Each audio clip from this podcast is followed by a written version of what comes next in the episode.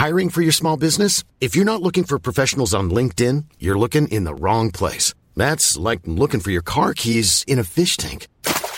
LinkedIn helps you hire professionals you can't find anywhere else, even those who aren't actively searching for a new job but might be open to the perfect role. In a given month, over 70% of LinkedIn users don't even visit other leading job sites. So start looking in the right place. With LinkedIn, you can hire professionals like a professional. Post your free job on linkedin.com slash people today. Em que lugar o Senhor colocou seu nome? Salmo 122. Comentário de Mari Persona. O que é que tem em Jerusalém que outras cidades não têm? Uh, se nós pensarmos que nós estamos vivendo há três mil anos de quando for, foram escritos esses salmos, isso foi escrito três mil anos atrás, e Jerusalém está nos jornais quase que todos os dias. Essa mesma cidade de Jerusalém. O que é que tem Jerusalém que outras cidades não têm? Eu acho que não existe uma cidade que seja tão se, se, uh, mencionada no, no noticiário como Jerusalém. E, a, e, na Bíblia, eu acho que também não existe nenhuma outra cidade, certamente não existe nenhuma outra cidade cujo nome seja tão mencionado quanto Jerusalém. Na verdade, não é a casa do Senhor, mas o Senhor da casa que é o importante aqui. É claro que a casa do Senhor é importante, mas é o Senhor que faz a casa. Quando lá em Deuteronômio, uh, Deus falou para os judeus que ele colocaria o seu nome num determinado lugar, ele não disse qual seria ali, ali não diz ainda, em Deuteronômio capítulo 12, nós podemos ir lá, versículo 5. Mas o lugar que o Senhor vosso Deus escolher de todas as vossas tribos para ali pôr o seu nome, buscareis para sua habitação e ali vireis.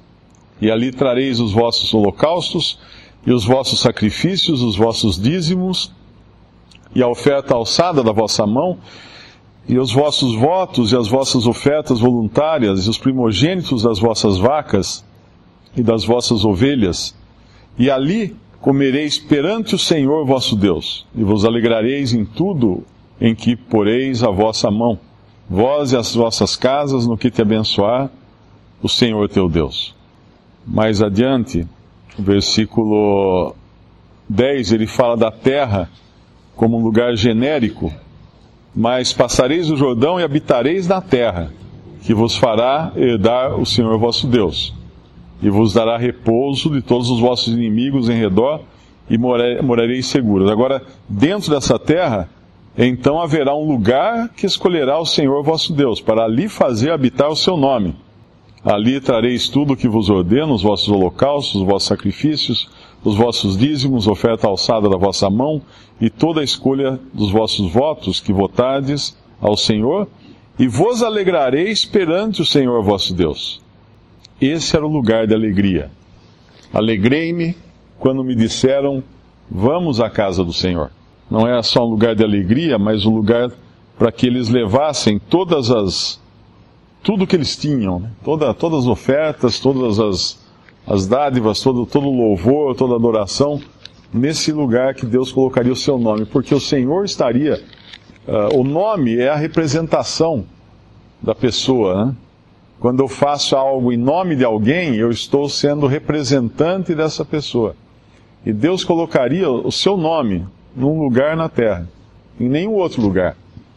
É muito interessante que a cristandade adotou a noção do templo, né? Hoje nós vemos templos em todos os lugares. Na cidade você passa, tem vários templos cristãos e às vezes templos de outras religiões. Mas Deus só deu um templo ali em Jerusalém, que era o lugar para onde eles deviam levar todas as coisas, o lugar onde eles deveriam adorar. E o Senhor honra esse templo também nos evangelhos, nós o vemos expulsando os vendilhões do templo. Mas hoje não há um templo mais. O templo foi destruído. Então, é, essa semana até recebi um e-mail de um irmão em Cristo que não aceita um monte de coisa, né? Que, e ele diz que tem que dar o dízimo, porque nós temos que pegar o dízimo e levar no templo. Eu nem continuei a conversa porque uh, é, é, é, inútil né, explicar que, em que templo que vai levar. Ele obviamente estava falando no templo da denominação que ele reúne. Levar o dinheiro do dízimo no templo. Mas só há um templo. E o templo só era templo porque o Senhor tinha colocado o seu nome ali. Não era o homem que tinha inventado aquilo, como são os templos humanos. Hoje nós não temos um templo, mas nós temos o Senhor ainda. O mesmo Senhor. Nós não temos uh, um lugar físico, mas nós temos um nome. E a esse nome nós trazemos a nossa adoração, o nosso louvor. É em torno desse nome que nós nos reunimos. Esse nome é o centro. Esse nome faz o lugar. Assim como foi em Israel, não era Jerusalém que fazia o lugar, mas era o nome do Senhor naquele lugar que, que tornava aquele lugar todo especial. Em Isaías capítulo 2, nós vemos uma, uma visão que Isaías tem que fala desse tempo aqui. O, o Salmo não fala efetivamente da, do estabelecimento do, do reino milenial, mas é uma previsão desse estabelecimento, voltado ali para os, o remanescente de Israel, que vai ocupar Jerusalém. Mas no, no Isaías 2 ele, dá, ele tem uma visão desse lugar já estabelecido. Visão que teve Isaías, filho de Amós, a respeito de Judá e de Jerusalém. E acontecerá nos últimos dias que se firmará o monte da casa do Senhor no cume dos montes, e se exalçará por cima dos outeiros, e concorrerão a ele todas as nações. E virão muitos povos e dirão: Vinde e subamos ao monte do Senhor, à casa do Deus de Jacó, para que nos ensine o que concerne aos seus caminhos e andemos nas suas veredas, porque de Sião sairá a lei, e de Jerusalém a palavra do Senhor. E ele exercerá o seu juízo sobre as gentes, ou sobre os gentios, e repreenderá a muitos povos, e estes converterão as suas espadas em enxadões, e as suas lanças em foices, não levantará espada nação contra nação, nem aprenderão mais a guerrear. Vinde, ó casa de Jacó, e andemos na luz do Senhor. Esse é esse dia glorioso, né, no milênio, quando não haverá mais guerras, não, haverá mais lutas, mas tudo será um, será um reino de paz e de justiça. Obviamente com pessoas ainda nos seus corpos de carne, uh, sem a sem a interferência de Satanás, que estará preso durante os mil anos, mas ainda assim é uma, é uma cena terrestre. Nós vemos nações, nós vemos ferramentas de, de, de lavoura, nós vemos tudo que o homem faz normalmente na terra. Não é o céu, mas é um lugar de paz na terra. Uma coisa interessante quando nós entendemos o que é realmente o templo, né, o lugar que o Senhor coloca o seu nome.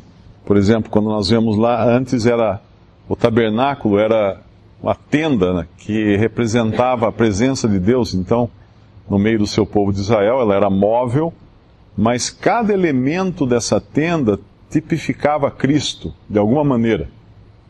Então, na verdade, não era a tenda em si, não eram os varais, os panos, os, os utensílios, mas aquele que aquelas coisas representavam. Essa era a coisa importante. Da mesma forma, o templo, o lugar que Deus colocou seu nome, Jerusalém, não é efetivamente as muralhas, o templo de pedra ou as coisas, mas é o Senhor ali no meio. E uma coisa que Salomão entendia, e nós vemos isso quando ele, ele termina a construção do templo e ele dedica então o templo, em 2 Crônica 6, versículo. Ele se ajoelha no versículo 13, aí ele recorre à memória do que Deus havia prometido no versículo 16, e toda adoração sempre começa com a memória das promessas de Deus. A, no, a nossa adoração cristã hoje é uma, é uma adoração em cima de uma memória, de um memorial daquilo que Deus fez e que prometeu por intermédio daquilo.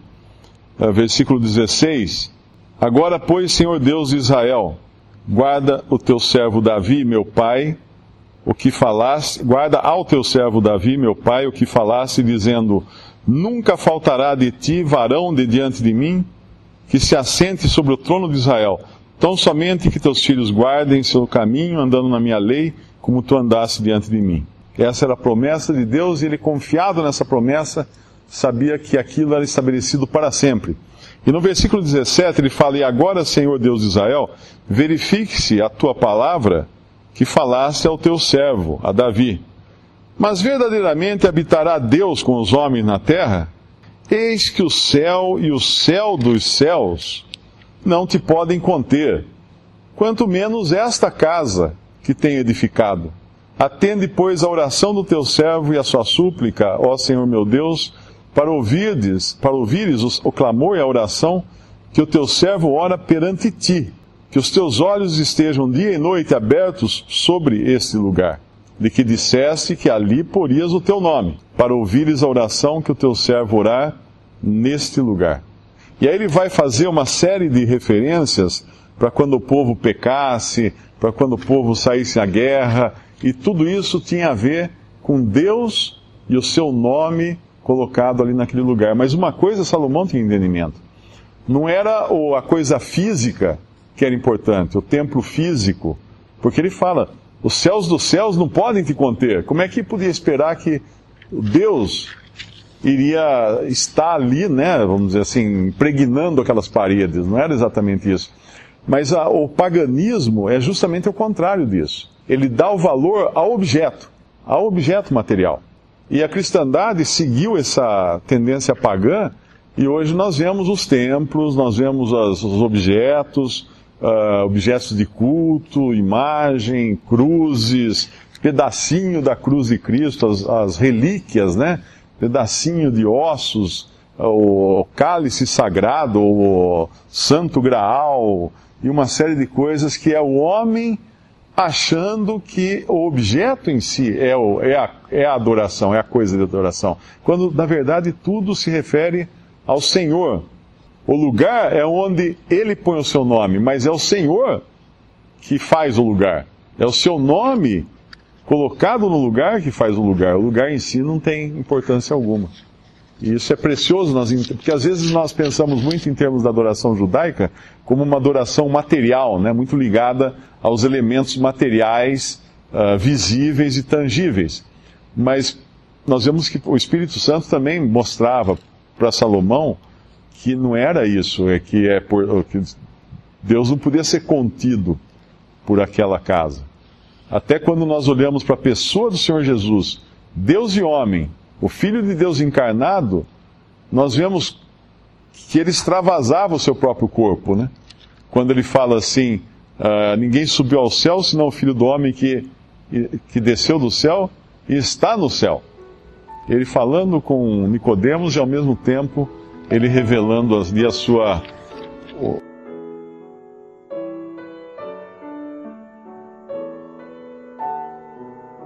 Visite respondi.com.br. Visite também 3minutos.net.